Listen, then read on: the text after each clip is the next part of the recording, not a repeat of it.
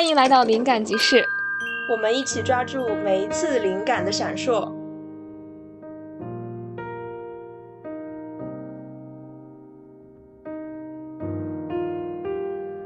大家好，欢迎来到久违的灵感集市的节目。首先要跟大家小小的道个歉，因为我们这段时间的更新频率没有像之前这么的密集。一个是北京进入了一个非常炎热的夏天，我是一热就很想在家里躺平。那除此之外，还有一个更重要的原因，就是我们确实在写作上遇到了一些小小的障碍，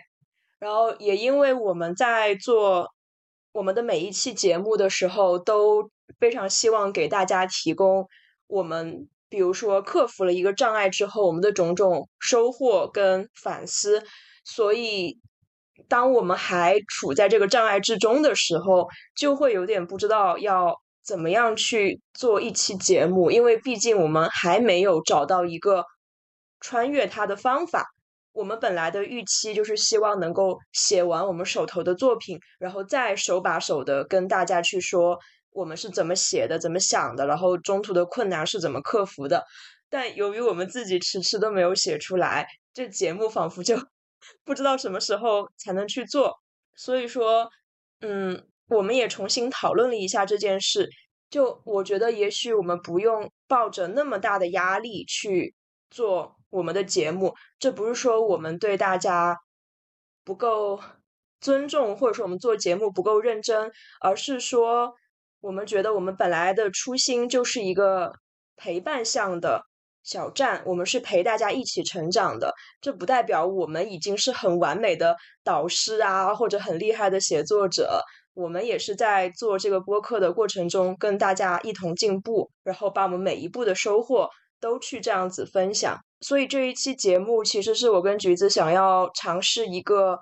新的节目的形式，就是说，如果我们遇到了问题，我们不是等到把这个问题已经完全解决了，再去给大家所谓展示我们写作的一个成果。如果我们正在面对这个障碍，那我们就诚实的跟大家分享我们此刻的障碍是什么，然后我们有什么样的思路，也可以跟大家去更具体的讨论。也许这样的方式可以离大家。更近一些，然后我们自己的压力也相对没那么大。嗯，大家好，我是橘子，谢谢一飞刚才的总结和开场。嗯，我想跟大家呃也说一下，就是我们这期节目的主题是因何而来的。实际上，我跟一飞我们私底下会讨论很多关于目前现在，嗯，你的写作如果写不出来，然后你希望能够让自己写出好的作品，能够得到哪些帮助。我们两个也参加过写作的训练营，然后我们会发现，呃，目前大部分的市场上的呃写作的教学都是会，可能他教给你的内容的设置都是从高中到大学或者是大学到研究生那个阶段，一上来都是一些名家，然后会告诉你一些理论以及把理论如何用到呃故事情节当中，但是这个。这个时候我就发现，其实我自己就是不不仅是我自己，我觉得大部分人他脑子里面如果有故事或者想要表达的时候，基本上每一个人都没有经过像读书一样，你从小学开始学习写小说，或者是写写一个最短的三幕诗的故事，到慢慢的把你的这个故事再产生出一些分支，或者是再增加一些节奏等等等等。我们没有经过幼儿园、小学、呃初中的这个训练。然后直接就去读很高中或者很大学或者很研究生的课程，那理论上其实大家都懂了很多，可是到了实践上，你就会发现理论我都想得很明白，可是我怎么能够把这个理论用上来？就比如说，呃，我在写，就是目前现在我想跟大家，呃，分享的这个例子，就是来自于一个一菲告诉我的，他的小时候初中的一个故事的灵感，然后把它给啊改成了一个。嗯，就是有了一个比较大的故事情节的故事，然后准备写下来。可是写的时候就会发现，就是如果你写的是现代文的话，它就不会像比如说我们写一些玄幻文一样，想象的空间那么大。你可以设置的情节就是飞檐走壁，然后可以有各种各样的不停的变化，或者是很多的概念，或者像科幻文那样，你跨越多少时间，给读者带来完全想象不到的呃思维的跳跃或者是呃牵引。那我就会发现啊，写现代文真的好难，因为这是我第一次写现代文。它会会就是整体上来说，你这个故事无论如何设计，它都有一些比较，就是会让你觉得很乏味、很平淡如水。因为现代人的生活基本上就是吃饭、上学、读书、考试、考大学，就是最难的了。呃，找工作或者是谈个恋爱失恋了，再大一点可能生一个病去医院就治好了。嗯。所以，我我不知道现代人的生活就是跟那些神仙打架，然后什么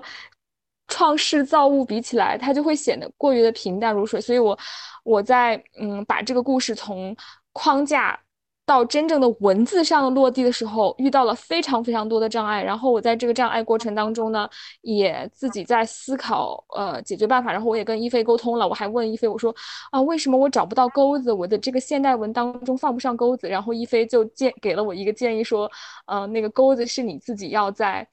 就是平淡的故事当中反复推敲出来，或者是就是本来一件事情大家原来这样认为，可是理解错了的这样子去用这个现代文的钩子，我就会发现啊，原来你看这个理论，嗯，是这么简单，就是说啊，你要在文章当中放置钩子。当我去写一些，比如说悬疑类的，或者是考古盗墓，然后神仙打架，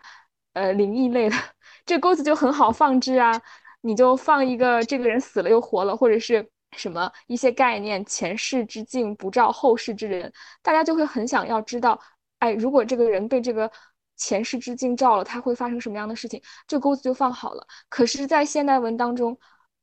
我就和别人吃了一个饭，我放什么钩子呢？我放不上的。然后接下来我就会把我自己在这个过程当中解决这些障碍，然后。呃，得出来的一点点的经验跟大家分享，也算是手把手的，呃，来分享我们这个故事从框架、呃灵感框架到最后落实成文字成型的过程。所以我觉得，就这种类型的分享还是非常的有帮助的，因为大家可以非常清晰的看到一个创作者他是怎么思考的，他是怎么样子的把很抽象的概念。或者是你就是一个点的灵感变成文字和故事的，那么我们今天这个节目就来了，然后由我来先把根据一菲的那个故事的灵感转化出来的故事跟大家分享，然后再分享一下我创作过程当中的那个种 种的突破。然后呢，我们先请一菲来跟我们分享一下他的那个故事的原型吧。我觉得是一个很好、很动人的故事，很打动我，然后就成了我的灵感。在讲这故事，呃，就是现实的模样之前，我我再回应一下橘子刚刚讲的，就是首先那个写作营，这橘子不说，我都快要忘了写作营的这件事情，因为当时确实就是报了那个课，然后也拉着橘子一起去参加了，就因为之前自己有时候报一些课啊，然后交了钱就没后文了，就是连课都没有去听，这次就觉得说，啊。拉着别人跟我一起，会不会就可以把课听完，然后好好的写作业、交作业？然后结果果然我还是 可能只听了一节课还是两节课，然后就再也没有后文了。怎么说呢？就还是发现，就像橘子说的，就是本来可能报这个课程是希望说能够通过这个课程，有人能够手把手的教我们到底怎么样把一个小说给写出来，并且写好。但最后发现还是没有特别。符合自己的期待，就会很像我去读那个写作型研究生的感觉。就是其实学校给你提供了非常好的资源，请来的都是名师，讲的也都是非常高导、非常阳春白雪的东西。但不知道为什么，就只会觉得自己好渺小，然后帮不到自己，就这种很很无助的感觉，就仿佛在这次的 经验中又重演了。所以我们就发现，好像国内真的很少能够找到这种可以手把手的带我们去写作的。这样一些课程，或者说一些老师，所以说，在发现没有人可以手把手的带我们之后，我们决定做这个节目来手把手的带自己，把自己给带出困境。对，第二个的话就是像现代文的这个钩子的问题，我们可以在之后开始具体聊了，再具体去说。不过我其实就是觉得说，我们在写所谓的，因为橘子这篇文章，就我可能不会叫它现代文吧，就我可能就会。说是一个短篇小说或者一个中篇小说，它可能就不是一个类型文学。其实我们在写这种非类型文学，也可以约等于纯文学的这样一个作品的时候，是可以加入很多类型文学的元素的。比如说像一些悬疑元素啊，或者搞笑元素啊，都是可以让这个看似很平淡、很日常的故事离我们有一点距离，然后多一些戏剧性。比如说 像最近橘子推荐给我看 P 大的小说，看《烈火浇愁》，然后我特别欣赏的一点就是说 P 大他在写一些。日常经验的时候会特别的好笑，我觉得这个幽默的元素就是一个嗯加进去之后非常好的元素。其实我们在写这种日常这种纯文学的时候，是可以加很多很多元素去让这个故事读起来更有意思的。好，那橘子有什么要补充的吗？没有的话，我再来讲那个。没有没有，由一飞来先开始给大家讲灵感的来源吧。我觉得我不一定能讲得好这个灵感的来源，就是。这故事对我来说只有点尴尬，然后因为我当时就没有把这件事情跟任何人说过，我跟当事人都谨慎的一直保守着这个秘密，就很像现实版的《白夜行》，但它不是一个 刑事案件或者一个悬疑故事，它可能更像一个普通的两个孩子互相暗恋的那种故事，因为那时候毕竟才初中嘛。但是他为什么会有那种白夜行的感觉？是因为我跟他都不愿意把这件事情给公开出来，并且我们虽然是互相喜欢，我们就是会天天发短信啊，或者聊 QQ 啊这样的交流。但是我们在现实生活中那三年，也不能说三年吧，应该说两年，就从我们确定互相喜欢之后的那两年，我们其实在同一个班级，我们甚至还做过同桌，但是我们在线下当着面没有说过一句话，就那是一个非常奇怪的状态。怎么说呢？就是我在读初中的时候，就是一个成绩很好的乖乖女。每次出来一次考试，老师就会把那个成绩排名单给贴在教室的最前面的墙壁上嘛。每次我的名字可能就是在前面，他的名字就是在 倒数五个。那时候我对自己的感觉就是，我是一个，我觉得自己是一个很无趣的，然后只知道学习的乖乖女。在我当时那个时候，大家就觉得好学生就该跟好学生一起玩，我又觉得我应该跟同样成绩好的人一起玩。那我跟成绩不好的人一起玩，仿佛这个事情是没有合理性的。可是我内心却又真的很向往他们那样的生活。我觉得那样仿佛才是青春。他以及他身边很多人身上，就是有我没有的一些活力，还有一些叛逆，还有一些特别真实的东西。最开始会互相喜欢上的契机，其实是因为汶川地震。在我初一的时候，也正好是汶川地震发生的时候嘛，我们的生活就是完全被打乱了。然后之后我们。像是上课啊，或者说，就是我们甚至连学校的校区都换了，因为我们本来那个学校就受到了很大的损伤，我们就直接搬到了另外一个校区。发生了地震之后，同学之间好像就更加紧密了，你就会有点担心，说会不会今天跟你一起上课的人突然发生一件什么事情，然后大家就就你就失去了谁，就你会有这样一种紧迫感，所以说跟同学之间关系就变得更加紧密。但我们换了校区之后，我们哪怕说就放学回家。彼此同学之间就会互相打很长时间的电话，就在那样一个时候，我才跟他有了就是会发短信聊天的这样一个情况。在我们发短信聊天的时候，可能就互相就是喜欢上了。其实正常，你说两个人喜欢上了，你们应该会比如说。一起去做点什么，比如一起吃个饭呐，或者说怎么样。但因为那时候都太小了，不会想到什么很远的，甚至不会想什么谈恋爱这样的概念，完全不会想。你就会觉得，只要你喜欢的人，他说他也喜欢你，好像就已经够了，你不需要其他任何的东西。但就在他跟我互相确定了是彼此喜欢了之后，我突然就觉得好像走到了一条死路，就是我们之间的关系一下就变得非常的尴尬。我就发现我没有办法告诉任何人说。我跟他之间有这样一层关系，因为我觉得我跟他就是不是一个类型的人。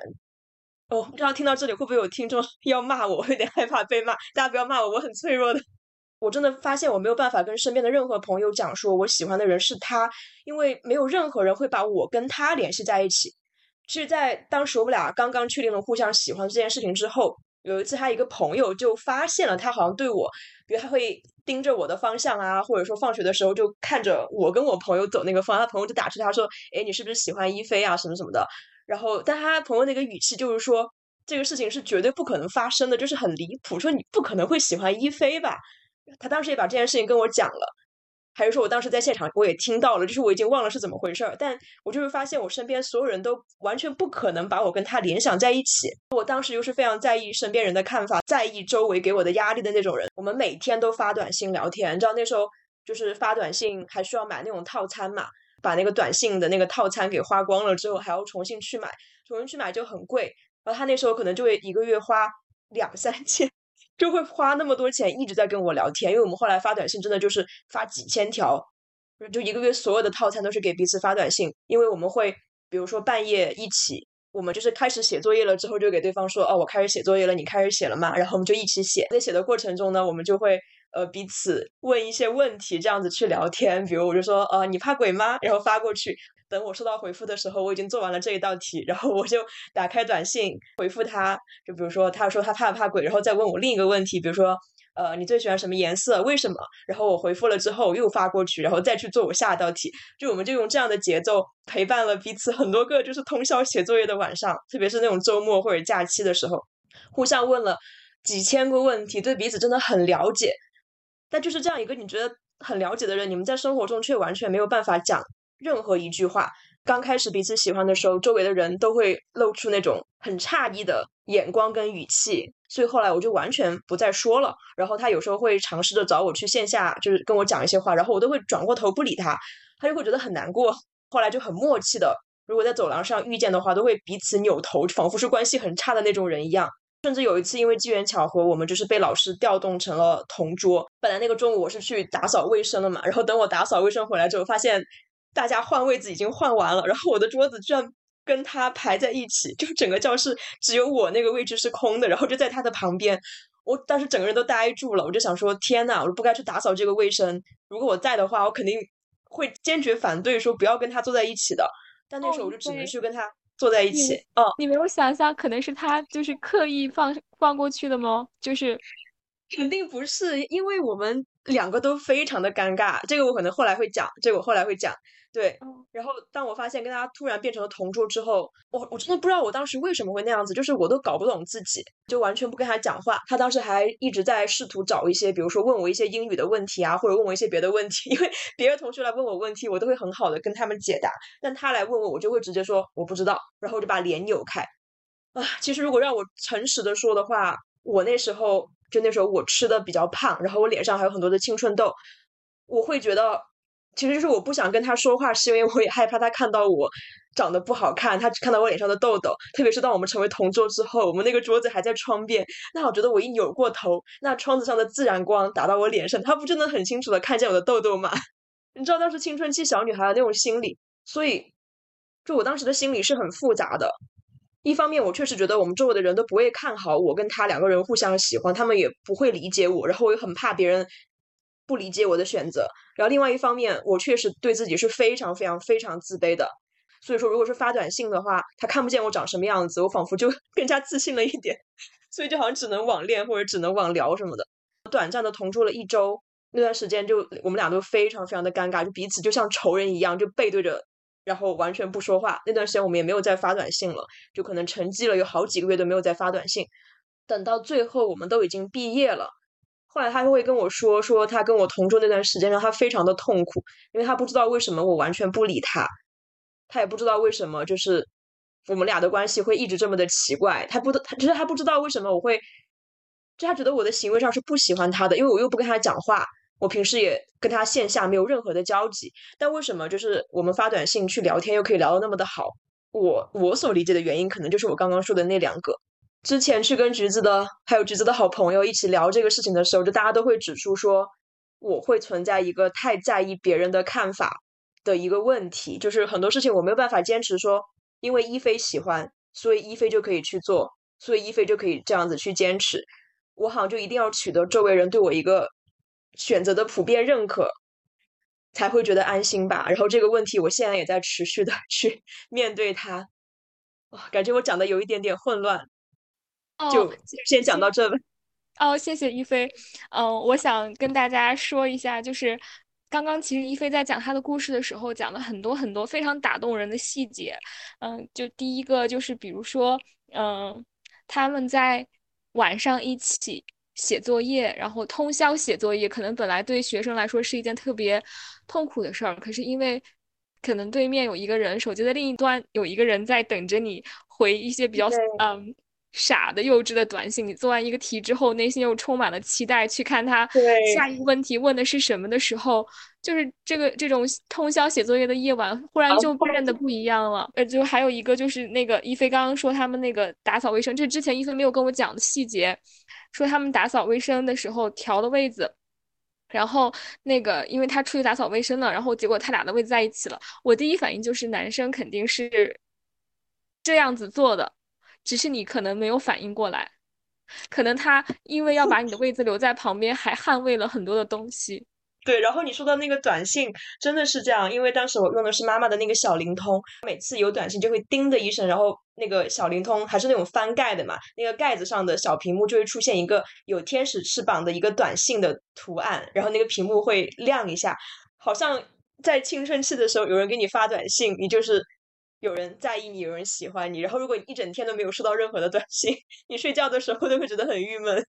就好好笑。还有一个情节就是，喜欢一菲男生的那个男生的那个眼睛，他虽然一放学他不会立刻就走，可是他总是会先用目光看着一菲放学之后可能再走，就是这种很小很小的细节又充满了那种波动感，所以我就觉得啊，这个故事其实很已经很生动了，然后他已经活泼起来了。的最触动我的一点是，伊菲在跟我讲的时候，呃，说其实这个故事这个部分你没有在这个里面讲出来，是说就是你们忽然地震了之后，嗯，又开始发短信，然后他家里面还接呃接纳了灾民，然后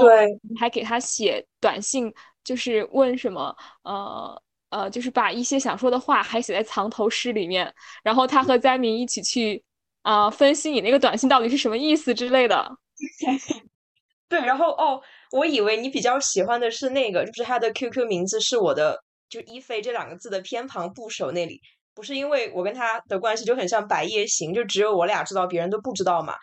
我跟我跟他后来都非常的避嫌，就没有任何人看得出我跟他有有什么关系。但有一次，我就突然发现他的 QQ 名字，那时候我们已经好几个月没有讲话了，他的 QQ 名字就突然改成了就是那个单人旁的那个人和一个草字头，然后我一看就知道这不是一菲。吗？他的朋朋友都会说你新换了一个 QQ 名字，好怪啊！什么东西？就是没有人看出那是我名字的偏旁部首。当时那个心情就都没有办法形容我的那个心情。然后还有当时很打动我的一点就是他眼睛就是非常的漂亮，就是那种像是那种欧式大双，然后长长的睫毛，然后嘴唇还非常的红。我当时有一次就发短信问他，就是在当时地震，然后他家有灾民，跟他聊天的时候问的，我就问说你妈妈是不是很漂亮？我当时这么问是，我觉得他男生一般可能像妈妈，我就想说，我我其实就没有直说，我觉得你很漂亮，我只是想说你妈妈是不是很漂亮。然后他回的是，他说我觉得每个人的妈妈都很漂亮。当时就非常的打动我，我就觉得这个男生很善良。好的，好的，谢谢一菲。我我就嗯，我是我就是听了这个故事之后，然后就觉得，因为我是一个没有情思的人，我没有我没有这么丰富的感情，嗯，然后我就忽然觉得哇。听了这个故事就觉得好生动啊！人类和人类之间的喜欢就是这么人类和人类，橘子，你说话要 小心一点，听众还以为你是什么外星人。我也是人类，就我觉得，嗯，就是男生和女生之间的喜欢竟然可以如此的，嗯，就是单纯美好又很鲜活。然后呢，另外一点是，就本身呢，到这里面这个故事还是没有足够打动我去写的。嗯，后面直到我听到一菲跟我讲，就是，呃，他们。大家一起经历了地震之后，每个人都发生了很大的变化，也可能更就是忽然莫名其妙的更爱身边的人了。其实这个是我非常非常想要探讨的一个话题，就是这种巨大的人类共同的创伤发生之后，我们人和人之间关系发生的变化。呃，我希望通通过这个故事来探讨。然后我就觉得这样的话，这个故事它就呃不仅仅是一个。可能承载着呃，就是青春校园爱情的这样的一个故事的，它更多的，呃，它有更广阔的空间去探讨人性，就是通过小人物或者通过呃一对呃男生和女生之间的爱情，然后呃所谓的喜欢就很懵懂的那种，又喜欢又不喜欢，也不知道是什么。经过了地震，他们的人生的境遇发生了变化之后，嗯呃，分别。走上了自己不同的人生道路之后，大家是怎么去面对这些重建的？因为地震是一个很大的创伤，这个其实是我主要想要谈探讨的话题。呃，我写这个故事的时候，呃，灵感大家刚刚都听到的是这样的故事，它非常的生动，然后也很现实。但是在我写的时候，我肯定第一个要思考的是，我这个故事是一个什么样的故事，我是为什么而写的。那么我刚刚跟大家分享了，就是我希望这个故事，嗯，能够通过，呃，就是两个男生和女生之间，他们的就是这样的切入点，小人物也不叫小人物，就是。在一个巨大的历史框架背景下，就是巨大的事件背景下的一个小人物的命运，切入这个视角去看这个事件对他们人生发生的变化，以及他们通过这个变化之后分别走上了什么样的人生道路，然后以及最后大家都会在这个事件当中留下创伤。同时，我也希望我通过我的呃，就是我故事的建构和构架，可以把这个。产生的创伤再治愈，所以这就是我写这个故事的出发点。因为有这样的想法，所以我在对于两个男女主角的人物的设置的时候是要有思考的。第一个呢，嗯，就是一菲她的人物原型，她的名字在故事里面我给她 叫杨青，青这个青是我觉得和男主角白文彤是对应的，嗯，这个可以后面说。杨青，他是一个在我的故事的设定里面，他是一个好学生，然后但是他有他的自卑，在他读书的时候，他很自卑，可能就像一菲说的，他可能没有那么漂亮，然后他一直只会读书，然后我可能会在他的家庭方面，呃，也留下一些可能家庭不是很好的伏笔，呃，让他的性格可能有一点点别扭，需要被治愈。这个男生呢，因为要和女主角他产生一个更好的互补，我给他设置的家庭背景是他是一个。父亲和母亲非常感情很好，然后他们是一个，他是一个很有钱的富二代，他的父亲和母亲是商人，嗯，然后他长得很帅气，很白净，然后我后面还有一段对他的那个 外貌的描写，是我昨天晚上写的，可以贴在评论区的下方，嗯，他就是校园里的风云人物，然后我设置的这个故事的背景是。让他们两个人读贵族学校，然后杨青是因为，嗯，成绩好，然后被录取，就是被免学费进的。所以其实一菲，杨青 女主角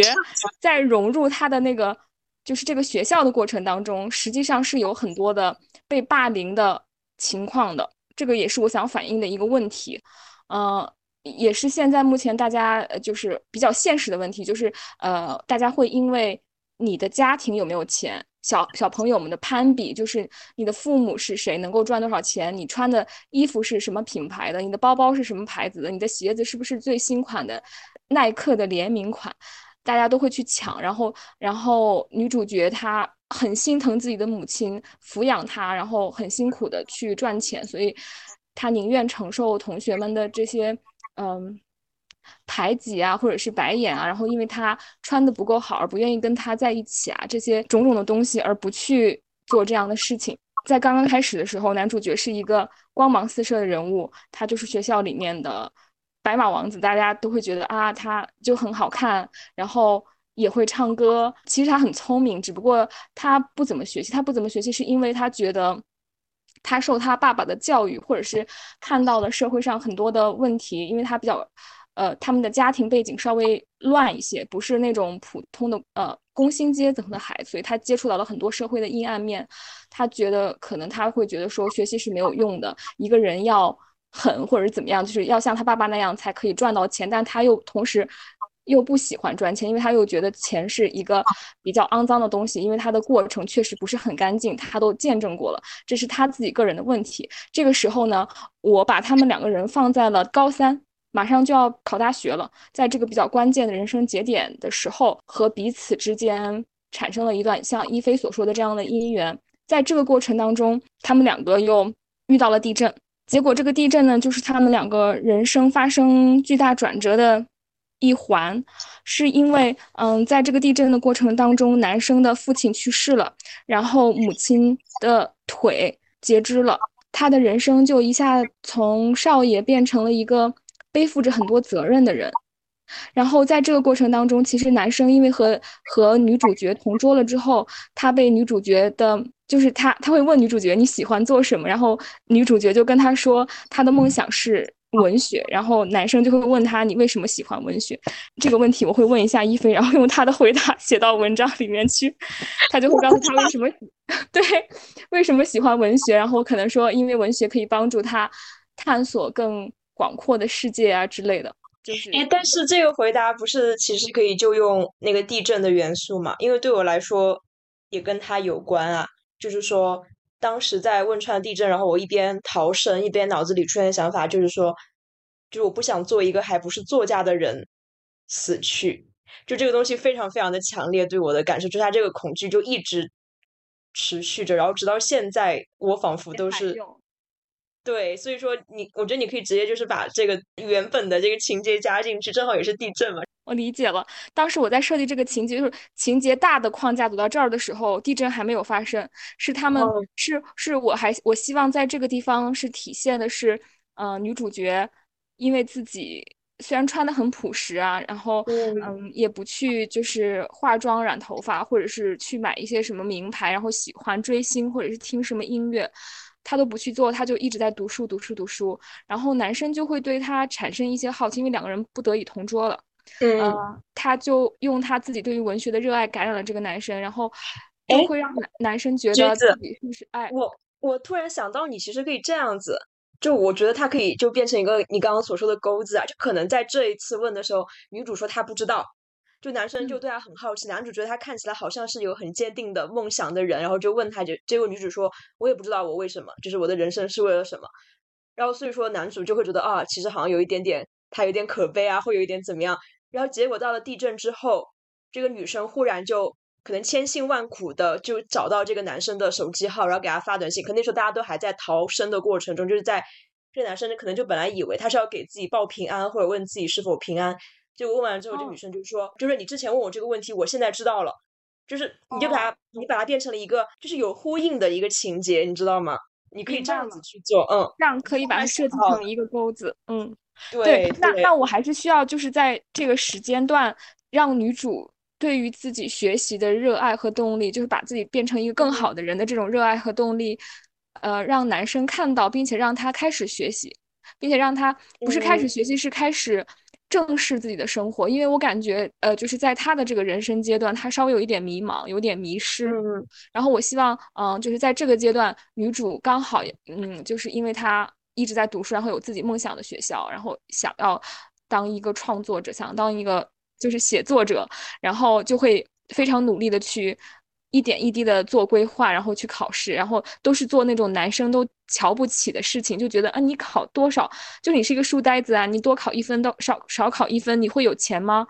他都会这样问，我觉得，然后你能够得到什么？但是就是随着这种互相交流的感化之后，男生就开始学习了，就是比如说他们开始互相发短信了，然后就会问彼此的梦想是什么，然后男生可能就是他的梦想是当一个设计火箭的人。就是那种就是很宏大的、很中二的梦想，但是他又他的数学和物理可能又真的很好，他好像又真的可以做，然后他就忽然觉得自己好像忽然抓到了一个想都不敢想的梦想，因为他的房间里面，我可能会买一点伏笔，就是他的房间里面会贴着很多那种外星人啊，然后探索宇宙啊等等这样的海报啊，或者是照片什么的。这以前都会觉得他只会停留在自己的梦想当中，现在会觉得说哇，我看到了。就是就是女主角，她真的是在用自己的生命接近自己的梦想，然后她觉得忽然那些就是她贴在房间当中的那些宇宙或者是星球或者是航空服，都离她走得越来越近了，然后她的生命就忽然觉得自己看到了光，不再迷茫了，就是开始追求那些别人的喜欢，或者是就是打球的时候女生的尖叫，还有一双限量版的的那种联名的耐克鞋之外。更珍贵的东西了，这是我希望他能够在地震之前，呃，完成的一个心理转变。然后，也就是女主在救赎他的这个部分。可是后来呢，嗯，后来就是忽然发生地震了之后，他们马上也高考了，这个男生的家庭就发生了变故。啊，一开始他还是上学的，然后他们家因为住的很大，因为他们家不是做生意的嘛，所以他们家房子是很大的，所以他也接纳了很多的灾民。在这个过程当中，其实我有设计一个情节。本来我会觉得它比较平庸哈，然后我做了很多的 research 之后，发现地震的时候大家互相救助的那些场景，嗯，然后我为了情节的波澜，还有男女主之间的那个性命，就是命运的线的纠缠更深一些，我在这里设置了一个，就是本身男生和女生，就男生确实喜欢女生，然后女主角。也喜欢男男主角，但是这个事情女主角从来没有说。可是大家都看，但是男生就憋不住，就是他就觉得喜欢一个人就要光明正大的就要说啊，然后不仅把自己的那个签名改掉了之后，并且还是处处都维护女主角。这个时候就有很多的人嫉妒一菲，他们就想呃，就是想让他们两个人，就是本来就是搞了一个乌龙，就是本来想让一菲。知道这个男生喜欢另外一个女生，结果搞了一个乌龙之后，呃，很多的人就把他俩骗去了同样的一个地方，然后逃课了。结果就在这个过程当中，就地震了，他们两个人就成了活着的人，就是四肢健全的人。这个时候，他们两个人就不得不共同协作去救所有的同学还有老师。哦，嗯，这就是一个情节，嗯，对，这就是情节的设计。这样子的话。嗯，他们在其实这个这个原型是我在也是在看那种地震的影片当中得到的，是因为有一个故事感动了我，然后我就是把这个情节和这个故事捏捏合在一起了。是在唐山大地震的时候，那个时候可能通讯设备不如像我们现在这么好，然后大家地震了之后死了，就是就是都碎成渣了，活着的人就要徒手去。搬那些石头，把人给弄到车上，然后拉到那个可以接受医疗的医疗点去。可是，可是大家都身上都有伤，每个人身上都有伤，然后每个人都在疯狂的救身边的人。就即便是你刚从土里面被挖出来，只要你没有死，你就会加入去挖别人的那个。那个洪流当中，这个是一种使命召唤的感觉。当时的人是这样说的，我还看了很多的那个帖子。其实那个时候因为地震，所有的车也损坏的差不多，但是还是能将就着开。我就想设计一个情节，就是一菲和这个男主角他们在救人的时候。本来男主角会开车，可是没有驾照，开的也不够好。有一个司机他是会开车的，然后他们就让那个司机开车，他们就抬了很多的伤员要运到那个医院去。结果那个车在一路上就是歪歪扭扭，因为它那个轮胎有的就是它爆胎了，但是还能开，但开的时候就会非常的歪歪扭扭，大家都觉不出来有什么意外的情况。可是刚刚送到那个站点，就是男生要喊那个人下来的时候，发现那个司机他的肠子都已经。流出来了，他已经就是他坚持的最后一口气，把大家送到了那个救助的站点之后死掉了。这是真实的故事。然后我当时其实，在看的时候，我哭的很厉害。只不过我现在描述起来，可能描述的不是很好。嗯，然后我希望我在就在这一部分还原这一部分场景的时候，我我发现了一个问题，就是我在写的时候，我的文字写不出那种厚重苍凉的感觉，还有就是。每一个人在这种大的灾难面前，就是毫无畏惧的互相帮助的那种感觉，我现在暂时写不出来。这部分也是我要克服的比例的问题。但是情节是这样的，那这样子的话，男主和女主之间他们就会有很强烈的，就是人生轨迹的那个线的拟合。嗯。然后呢，因为男生的父亲也去世了，然后母亲也在这次地震当中他的腿断了，所以男生虽然在考大学之前还是去读书。但是，他就是快要高考的时候，就忽然跟女主角说他不要参加高考了。然后，呃，女主角就不理解他，就问他为什么这样？问他你的梦想，你就是你的你的梦想呢？你的理想呢？他就跟女主角说你根本就不懂，因为他无法去上大学。如果他去上了大学的话，他的母亲是没有人照顾的，他的母亲要一直就是要有人伺候着洗漱啊、吃饭啊什么的。所以他根本就离不开这儿了，然后女主角其实也是知道，就是他并不是傻子，他也知道他为什么走不了，所以他也并没有能力劝他，也没有能力帮助他，他自己也很难过。然后女主角就是因为这件事情，她把她的专业选择了地震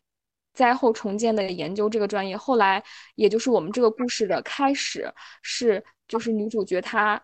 在读博士一年级的时候。嗯，去做一个，就是又有地方地震了，然后他去做研究，女主角就成了一个追着地震跑的人，她就希望能够通过自己的学到的东西能够帮助大家不要再重复这样无力的命运，希望大家能够更快的恢复过来，然后建立更好的体系，帮人类在这种巨大的灾难面前产生的命运的错位扭转过来。所以他选择了这个专业，而且经过他们多年的研究，他确实发现，已经八年以前的那个时候，他们什么都不知道的那个时候，他们已经厉害很多了。但是这个时候，这个男生他就是一个。在工地搬砖的男生，因为他没有在读书了，然后他还要给他的母亲，嗯，赚钱住院医疗，所以他也没有办法再去，他就只能够赚在当时来钱最快的工作，就是去工地搬砖。然后这两个人他们的命运就就错位了。这个故事到这里基本上是这样子的，然后我可以把后面的我自己想出来的那个故事线说完。就是后来男生和女生又重逢了，是就是在地震那个重建，就另外一次八年以后的那个地震重又一次地震来的时候，那个男生因为他去做志愿者，他的母亲刚刚去世，所以他忽然自由了，他他要想要去帮助更多的人，然后他就去做了那个志愿者，刚好呃在读博的女主角被他们导师带着去做数据的记录，还有研究和分析，他们就重逢了。最开始的时候，男主角其实是没有任何非分之想的。可是到了后来，他就会渐渐的发现，虽然他是他就是志愿者嘛，要帮着搬东西，然后女生要，呃，记录一些数据，做那个数据监测，所以他们要时时刻刻在一起，就会发现两个人虽然分开了这么长时间，也没有也没有再联系，那种就是心灵上的纽带还是没有断开，能聊很多，然后对事情的看法也很相像。呃，女主角同时也发现男生真的是很聪明的，还他一直在很认真的观察这些东西，发现他也很有做研究的天分。他们就这样慢慢的又开始渐渐的喜欢上了对方，但这部分的情节我没有设计出来，就 不如一菲刚刚讲的那么细腻了。这个会慢慢的设计，在这个时候呢，男生就开始渐渐的喜欢女主角了，可是她觉得自己和对方的差距实在是太大了，因为她一直在。工地上搬砖，所以她的手的手指节，这是我想到的一个情节，就是她的手的手指节是很粗大、很粗糙的，可能和她清秀的脸形成了很鲜明的对比，也可能和一直在搞研究的女主角是完全不一样的。所以她刚开始喜欢女生的时候的那个细节，就是她总是想把自己的手藏起来，就是他无法接受这样的自己。嗯，然后他还，然后女主角会发现他其实。一直在有在读书，一直在继承了他原来的文学的梦想，就是一直在读书写东西。最后他们两个人在一起了，这个过程当中肯定也是要设计一大堆东西的。呃，这就是基本上故事的一个走向，这就结束了。女主角鼓励着男生去，嗯，重新考了大学，然后重新做了研究，然后他们就在一起了。故事到这儿，它就是一个框架结束。但是我怎么把这个故事？落成文字就到了我们现在这个节目最关键的地方了。其实选择故事的开头对我来说是很难的，嗯，因为我们把整个故事通读下来之后，你会发现你很难找到一个很惊心动魄的点。那我如果是最惊心动，因为因为对于开头来说，大家就是从技术上来说，你最希望的就是一定是要有一个很巨大的。东西，或者是牵引着你能够读下去的那个情节，但是整体上来看，这就是一个没有什么很大起伏的故事嘛，就是一个普通的故事。所以在这个里面，我在找的时候，我找了很多的点。嗯，我目前现在确定的一个点就是是故事的第一章，它的那个名字叫呃忘记自己名字的少年，然后这个少年就是男主角叫白文彤，他的名字叫白文彤。故事一开始是他在工地上，在一个非常简陋的板房里面洗澡，嗯，然后有一些他和工友的对话，但是工友叫他的名字不叫白文彤，叫强子，因为大家可能在工地上为了，嗯，那个叫起来更方便，可能就有一些这样的名字，嗯，大家都能看到比较粗糙的那种生活的场景就出来了。然后他场景就是，嗯，他在洗澡，然后天气比较冷，哎，我可以给大家读一下。但我觉得我写的不是不是很满意哦。一开始呢，就是四川的方言，我希望它能够活泼一点，所以用了方言。可是我不是很会说四川话，所以现在是就打了一个括号，写的是四川方言，呃，什么强强强强，你的电话像催魂似的一直响响响。然后男主角就回答说：“知道了，马哥，先帮忙摁掉，洗完了马上出去。嗯，小白迅速把花洒开到最大，也不等水水压把热水压上来，就直接用冰凉的水把刚刚打在自己头发和身上的洗衣粉冲掉了。洗澡间因为是临时板房搭建的，昨天又刚刚下一场小雪，多少有点漏风。冰凉的水直接一股脑冲下来的时候，小白还是猝不及防的打了一个寒颤。他把刚刚开始放松的思绪一下子拉回到现实。这么多年的工地工作，小白也渐渐习惯了集体的生活，洗澡房和厕所都是。公用的占用时间长了，自然会有人不满，所以他迅速的用一条半新不旧的毛巾将身上身上的水粗略的擦了一遍，随意裹上一件同样半新不旧的羽绒外套，抱着一堆衣服这样撞开门出来了，然后对马哥说：“我好了，你快去洗吧，累了一天了，早洗完早休息。”嗯，然后马哥就说：“嗯，小白你去，呃，不是强子你去看你电话。”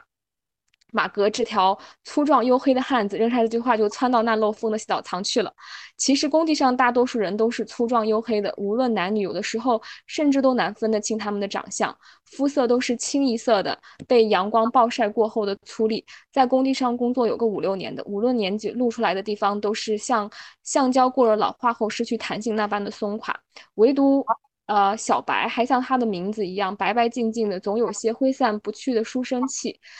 这个时候，小白就回到了他的那个宿舍，然后看到了电话，然后电话的内容就是他以前的一个在地震当中，因为小白一直在参加很多的志愿者，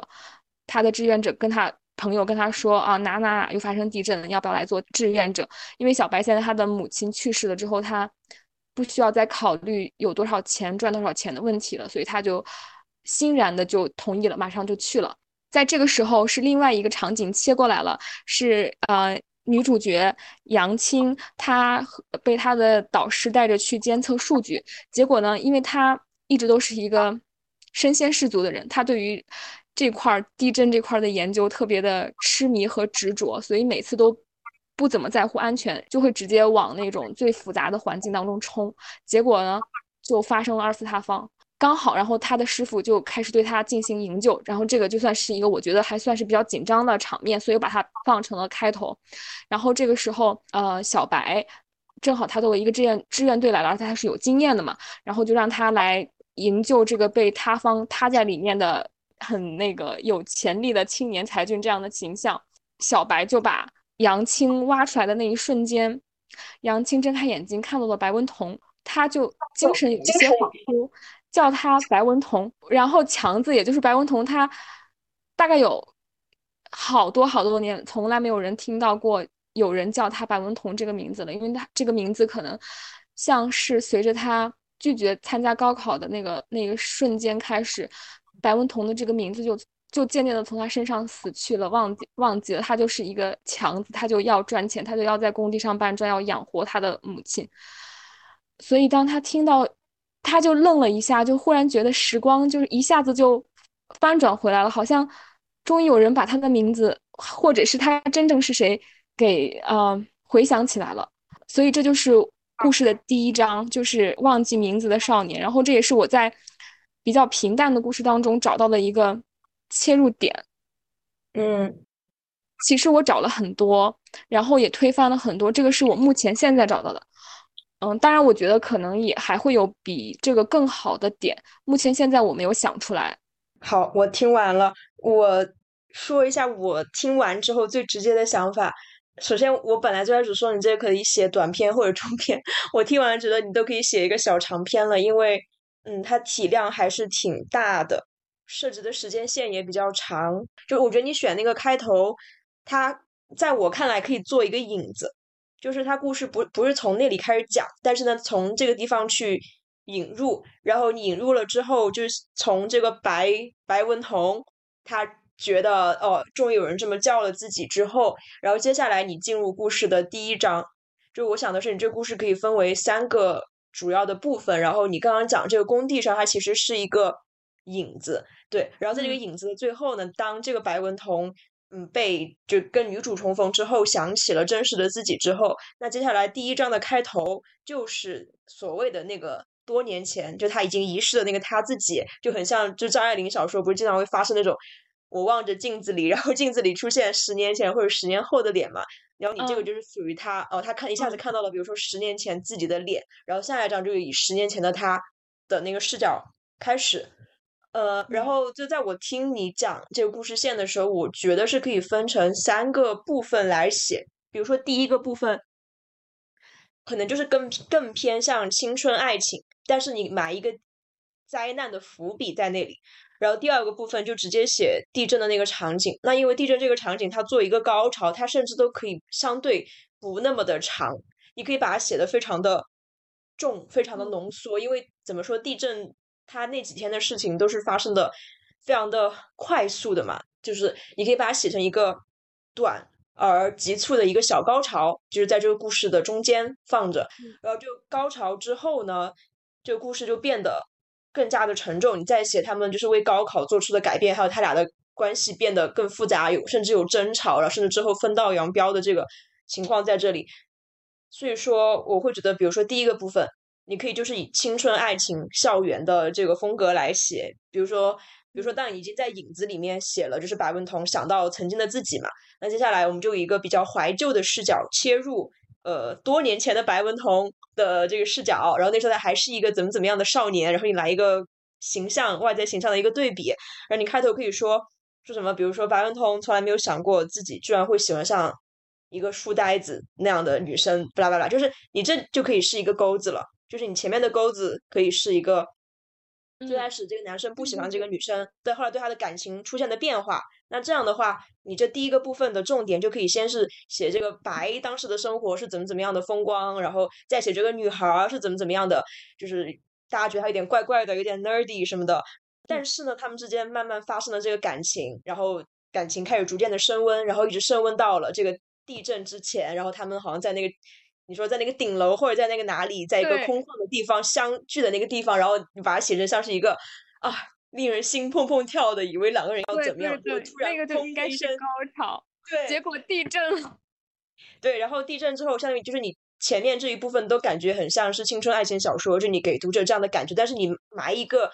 让人觉得隐隐不安的一个伏笔，那这样的话，你就可以在开头或者在哪里就是穿插一些。嗯，小小的提示吧，比如说，就是白从来没有想过自己会喜欢上一个这样的书呆子，然后也没有想到喜欢上他这件事情，就从此，比如说颠覆了自己的人生啊，或者让自己走上了什么呃不归路啊，什么什么。但这个你可以文笔上再去调，但你可以以这嗯样的一个嗯嗯钩好子去开头，因为这个其实就很像我们之前在同人那一期讲的嘛，就是那个美国老师给我讲的，就是要怎么样去选开头，就通过你大纲里面的那个高潮前的一件事情去选。那你看我们在第一章的时候，如果我们只看第一章，那第一章的结束是不是就是两个人呃互相要在一起了，并且发生地震？那我们就从他们就这个时间点往前推一点点来做一个开头，意思是在故事开始的时候呢，两个人关系还非常的不好。男生觉得他是书呆子，然后这个女生觉得这个人是纨绔子弟，怎么怎么样。所以说你直接说啊，这个白没有想到自己会怎么怎么样喜欢上他，然后这个女孩也没有想到自己会怎么怎么样他，就是然后所以说当读者看他们的关系现在还很疏远，但是他读者会知道阅读他们的关系就会越来越好，就会很期待说，诶，那这样两个人是怎么样相互好的欣赏？对，然后怎么好的，然后为什哦么好了之后会发生那么不好的事情？到底那个灾难是什么？你就以这样的方式去写，就是开头可以这样选。明白了，然后所以我我在这儿先呃总结一下刚刚一菲老师强调的理论和实践的结合。嗯，我觉得这部分还是很重要的，特别属于很手把手了。就是，嗯，嗯我刚刚不是在复述了我的那个故事之后呢，一菲老师就把我的那个故事大概分了三个篇章。第一个篇章就是爱情，就是青嗯春。然后第二个部分就是地震的转折，巨大重大的转折。然后另外一个、嗯第三个部分就是转折之后，他们在重逢之后发生的那个互相的，就是就是互相的救赎吧。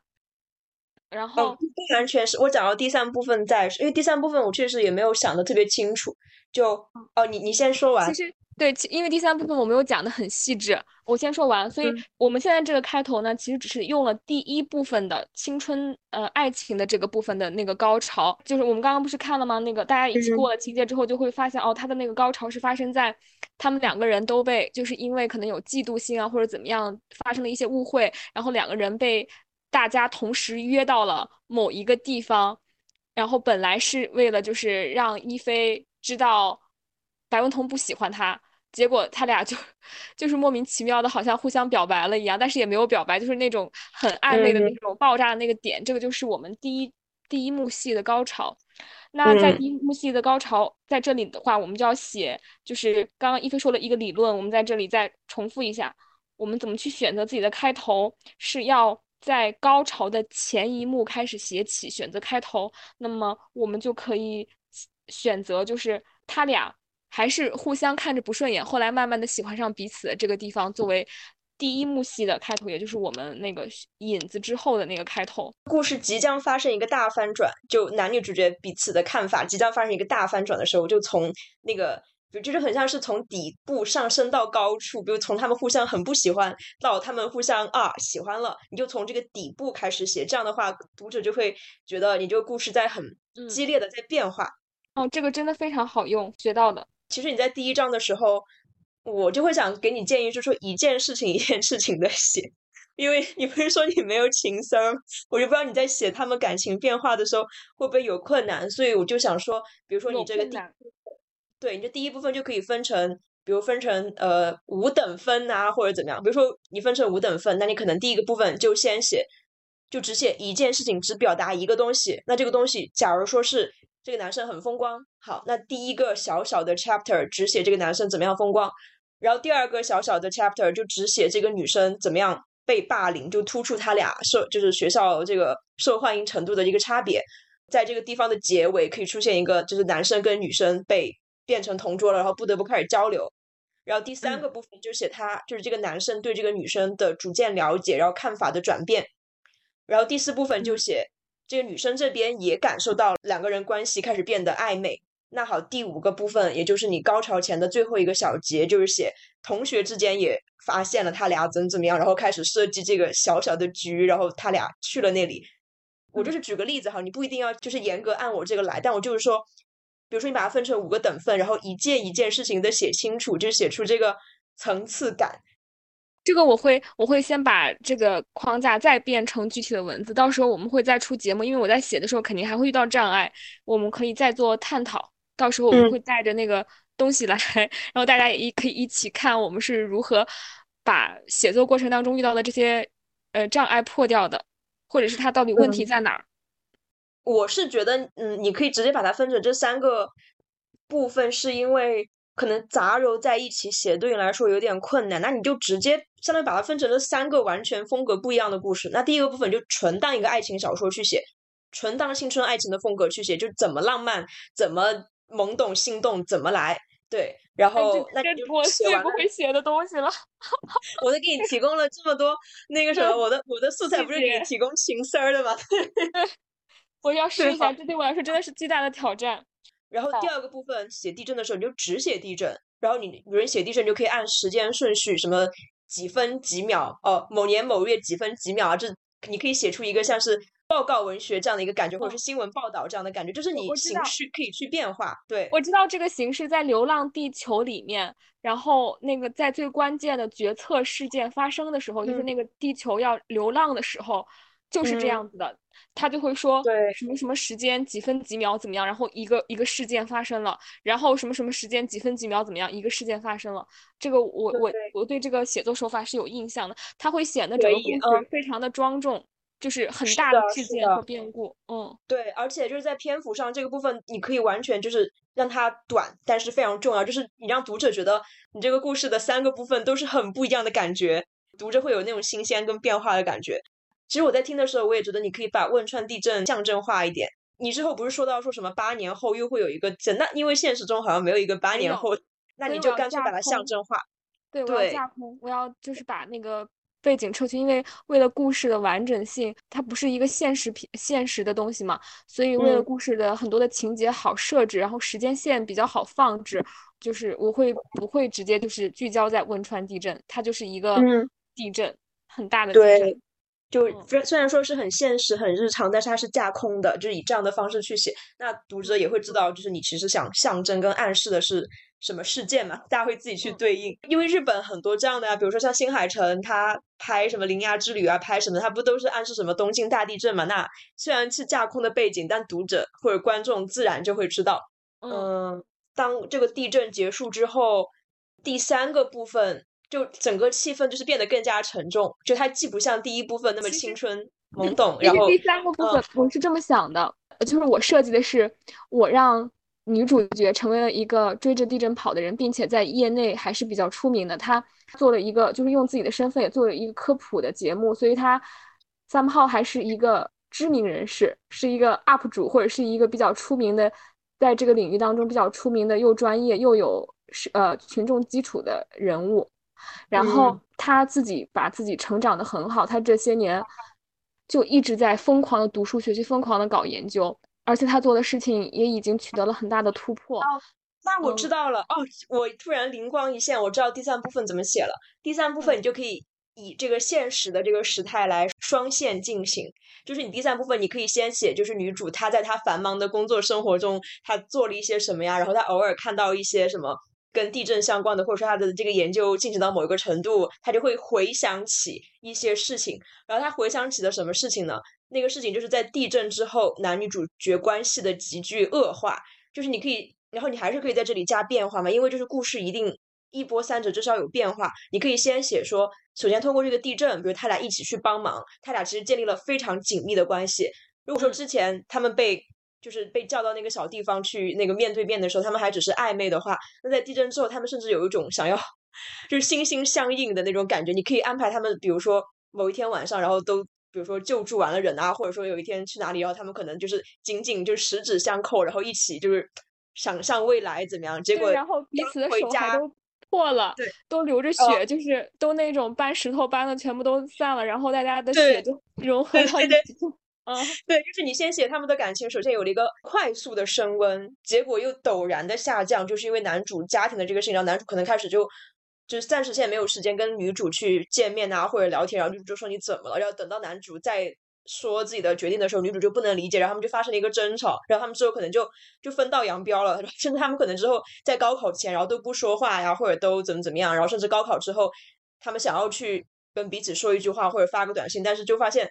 还是无法沟通，然后两个人可能都彼此很难过，可能默默流着泪，但是就决定说要放下这件事情啊，可能怎么怎么样了。我我的想法是，我觉得是主要是男生不想再交流了，因为他没他觉得他自己没有骄傲了，然后他身上还有这么多事儿，他希望女生可以追求他喜欢的文学，成为一个自由畅快的人。是的，是的，所以所以我想的是，因因为你这里出现了一个信息差嘛。就因为他他们俩当时就是没有把这个事儿说清楚，所以说你第三个部分就可以一边讲当时的他们俩的误会，一边讲真实的情况。嗯，我我懂，但是但是有对我来说有点难度，我可以尝试着试一下，我觉得也就比如说像这样。第三部分你可以先呃，比如说你不是双线进行嘛，那你就是明着那条线，就是说先写一下女主现在的生活在干嘛，然后她回到了那个地方，然后从她的视角去看她怎么样跟男主呃那个啥了，然后开跟男主那个就是重逢了之后，她暗线就开始写她回忆起当时的那个误会，就从女主的角度来看，她完全不能理解男主为什么这样子做，然后写她的那个痛苦，然后然后你的明线在在写那个就是她跟男生去现实中进行了一个对话，然后。就就解答了他暗线的那个痛苦。嗯，你是说就他们在重逢之后是吧？对，就重逢之后，他才终于知道男生到底是怎么想的。而且我想的是，你可以让他们俩再度重逢的时候，男生还是一种我其实不愿意被你找到，不愿意被你看见现在的我的这个想法。然后女生就说你怎么还跟之前一样？可能就爆发了。然后这时候男生才终于，比如说打开心扉，说其实当时是这样，就是在最后才揭晓。我觉得。其实我觉得男生他很难打开心扉，因为他太自卑了。那就是女生，她你说女博士高知，然后又有她就是在可可以说是在全国最专业的顶尖院校做研究，然后又是一个比较出名的人，刚刚接受了采访，大家都叫她追着地震跑的女神什么什么的，就有这样的 title 吧。所以我觉得男男生根本就，嗯。其实我我想的是，我的揣测是，我觉得男生一开始根本就没有觉得他俩能好，就是从来没有把他当做一个喜欢的人对待。到了后面，他会忽然就是慢慢的自己开始喜欢他的时候，不是开始藏他的手嘛，就开始变得有点别扭了。然后女生也和男生的相处就觉得很舒服呀，很自然而然的流淌的那种感觉。哦，后来他又又又别扭了，他就不知道为什么，他就去找他，然后就看到了他住的那个宿舍很破败。当然了，女主角住的也很破败，因为大家都在都在那个工地上住，没有人住的好。嗯，然后但是看到了他就是床底下摆着很多很多的书，都是当年在读高中的时候是女主角说她喜欢的作者的书，然后发现他一直在读，也有一直自己在写东西。然后，然后我觉得男生就是很难开口，很难开口说喜欢女生。一开始他绝对是连想都不会往这方面想，所以一开始我感觉他俩应该还相处的还行。可是到了后面才会渐渐的，就是有一个又开始逃避的情况。然后，因为我感觉女生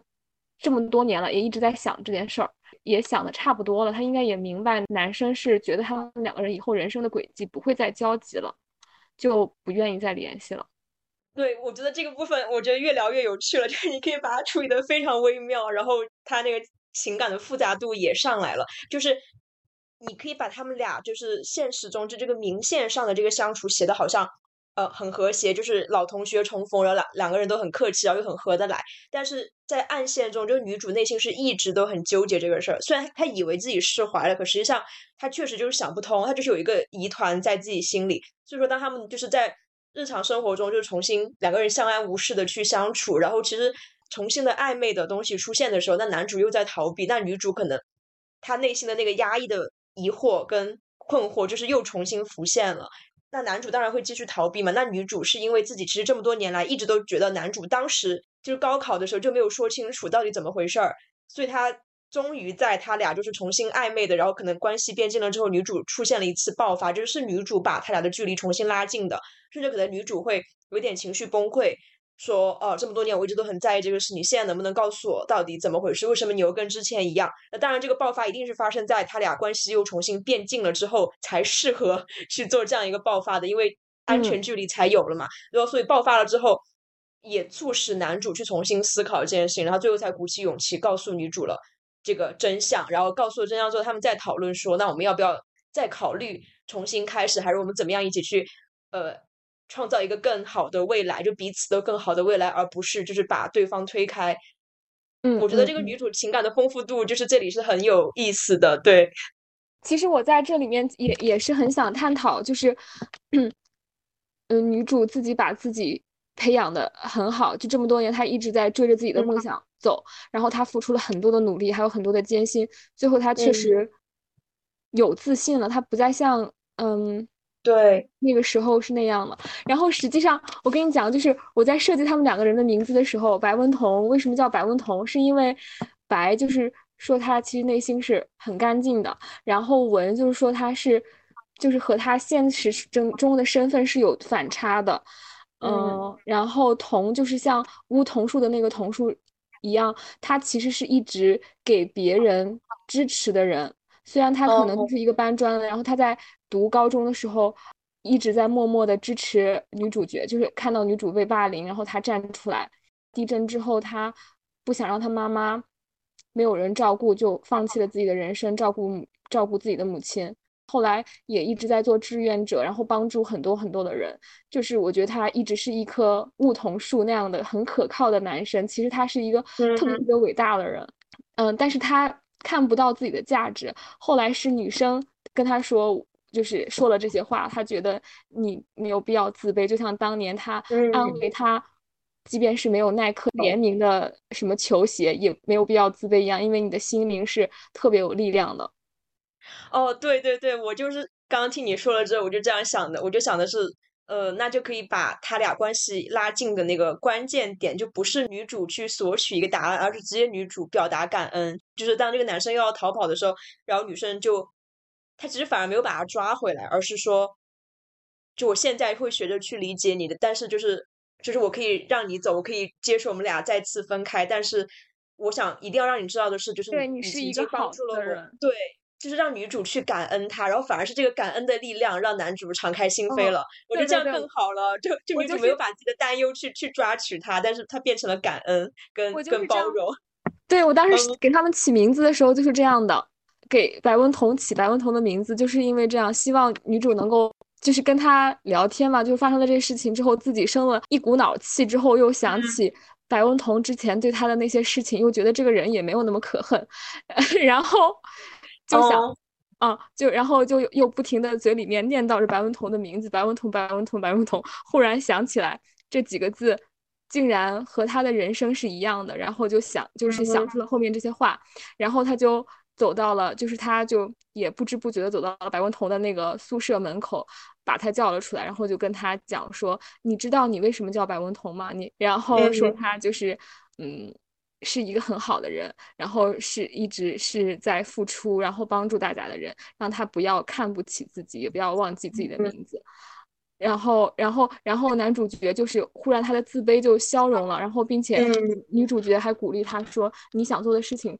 什么时候，嗯。”是不成功的呢？什么时候可以？就是什么时候能不成功呢？这个大概是当时他在高中的时候，特别中二，总是放在嘴边的一句话。但凡是我白文彤想要的，没有什么是我得不到的。他发现白文彤还是很喜欢读书嘛，就鼓励他：你你何不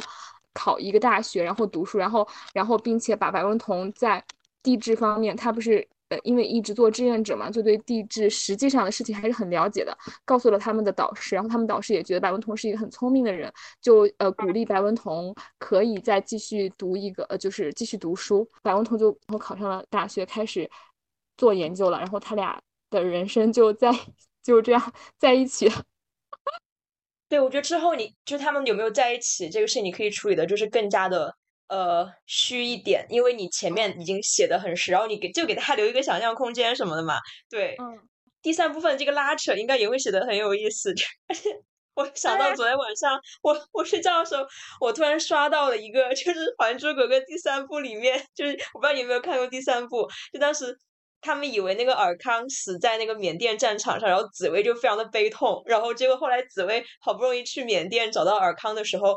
就他日思夜想的人，他们在梦里见过很多次，结果现实中见到的时候，尔康就一直狂在那个街上就狂跑，然后紫薇就说：“你明知道我跑不动，你还让我这么追，你为什么不肯认我？然后怎么怎么样？”然后我当时看那个片段就觉得特别有意思，就是说，就他这个心理是很复杂的。那尔康当然还是很爱紫薇的嘛，然后尔康就说：“是因为我现在就现在的我，我觉得不配见你，不配跟你在一起，然后你就让我。”自暴自弃吧，自生自灭吧，然后怎么说不要让你怎么怎么样，无论你发生什么都是我的尔康。当然这个东西很狗血了，但是我就感觉你可以写一点，就男主的那个心情，嗯，就是其实他被找到，他被找到，其实让他很惊恐，然后让他有点不知所措，就他的这个情绪波动就来了。但是他他难道刚开始救了那个杨青的时候，杨青叫他的名字的时候，他的心里面不应该？就是我当时就要把我把我自己放到那个场景当中，如果我是白文彤的话，我当时的一瞬间应该是，就是忽然回想起来那个遥远的自己。对，但是他回想起来之后，想到现在的自己，不会又有点会那个什么？对，你可以你可以把这个情绪写得很复杂嘛。嗯嗯，可以试一下，尝试一下，然后我我再把我们今天讨论的这些再。往下继续落地，然后其实呃，今天讨论这些还是有一些很大的框架性的东西，呃，如果说就是细节上，如果要把它给变成细节的话，要不停再去查资料，查的时候可能情节又要变，就是又要再稍微的微调，所以就是。然后呢，我们这个节目就是非常可以说是超级无敌手把手了。我们 就再总结一下，讨论了一下五故事从灵感，然后到比较细的框架，然后再从比较细的框架，我们怎么筛选出一个开头，